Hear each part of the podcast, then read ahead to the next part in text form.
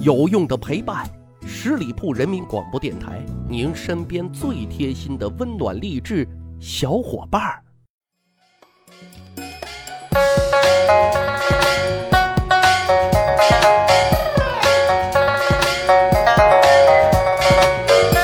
十里铺人民广播电台，趣吧历史，增长见识，密室趣谈，我是大恨。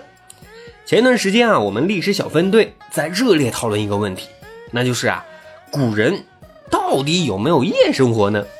啊，在没有手机、没有互联网的古代，在没有电影院、KTV 的古代，难道他们真的就是日出而作，日落而息，就这样过着简单单调的生活？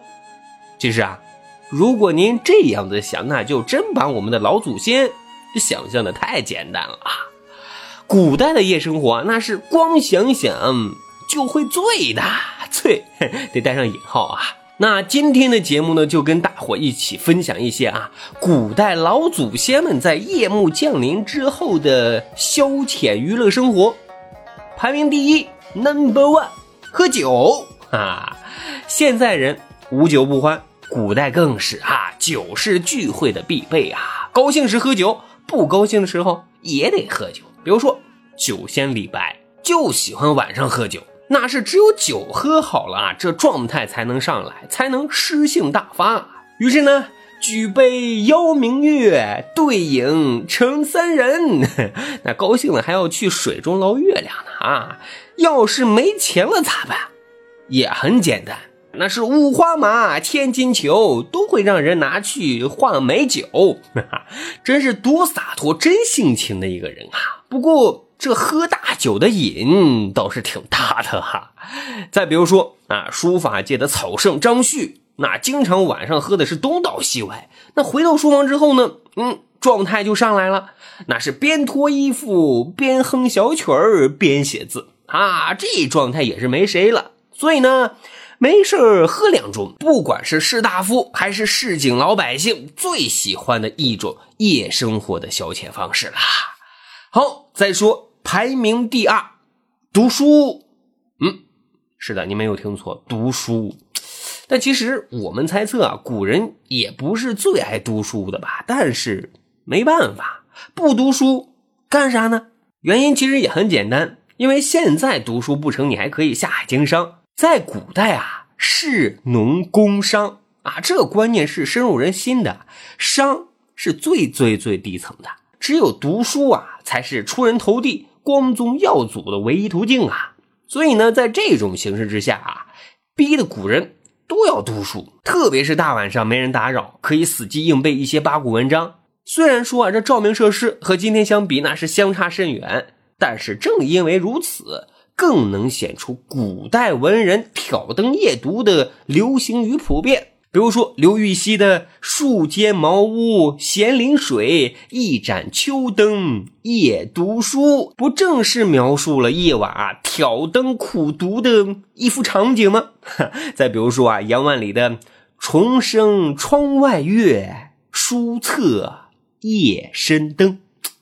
都是一个意思啊，但是这话说回来，我总觉得把读书排名夜生活第二是有点牵强的啊。只能说，古代文人的基数是相当大的，但绝对不是这些文人的消遣娱乐的天堂。说到天堂，现在告诉您，排名第三，逛青楼听小曲儿。至于这个。啊，就太多了啊！但是咱得先声明，咱说的这个青楼啊，这些个烟花女子都是很有才情的啊，经常呢与这些文人啊谈论的都是琴棋书画啊。古代的文人不但去逛青楼，而且呢还能和这些烟花女子成为很要好的小伙伴呐，成为人生的知己啊。你比如说啊，常年生活在烟花之地的大才子谁呢？刘永啊，去世的时候没有钱买棺材。怎么办呢？还是他青楼的那些小伙伴们啊，凑钱埋葬了他。还有这个听小曲儿、看歌舞，也是古人最喜欢的夜生活消遣方式。啊，你比如说白居易晚上乘船，路遇琵琶声，学生问去，嘿，就成了那个拨弄琵琶姑娘的小粉丝啦，更是听出了知音之感呐。于是就写下了流传千古的《琵琶行》啊，那真是千古绝唱啊。好，正所谓长夜漫漫，无心睡眠，这颗孤独的心，谁能温暖？排名第四的生活娱乐方式。想媳妇儿想老公啊，因为啊，只有知心爱人，才能缠绵啊。古代啊，为了这个考取功名，或者是考取功名之后啊，在外地工作不能和家人一起团聚生活，想媳妇儿想老公的人比比皆是啊。但这种客观现象却为情诗的出现啊，提供了一个很好的契机啊。比如说，古代的女词人不多，女神李清照。她会因为想念她的男神赵明诚啊，写下了“才下眉头，便上心头”的佳句啊。好，咱再说这最后一项方式啊，很特别，也很有时代性啊，还是一个体力活。什么呢？排名第五，捣衣裳啊。什么是捣衣裳呢？其实就是做衣服啊。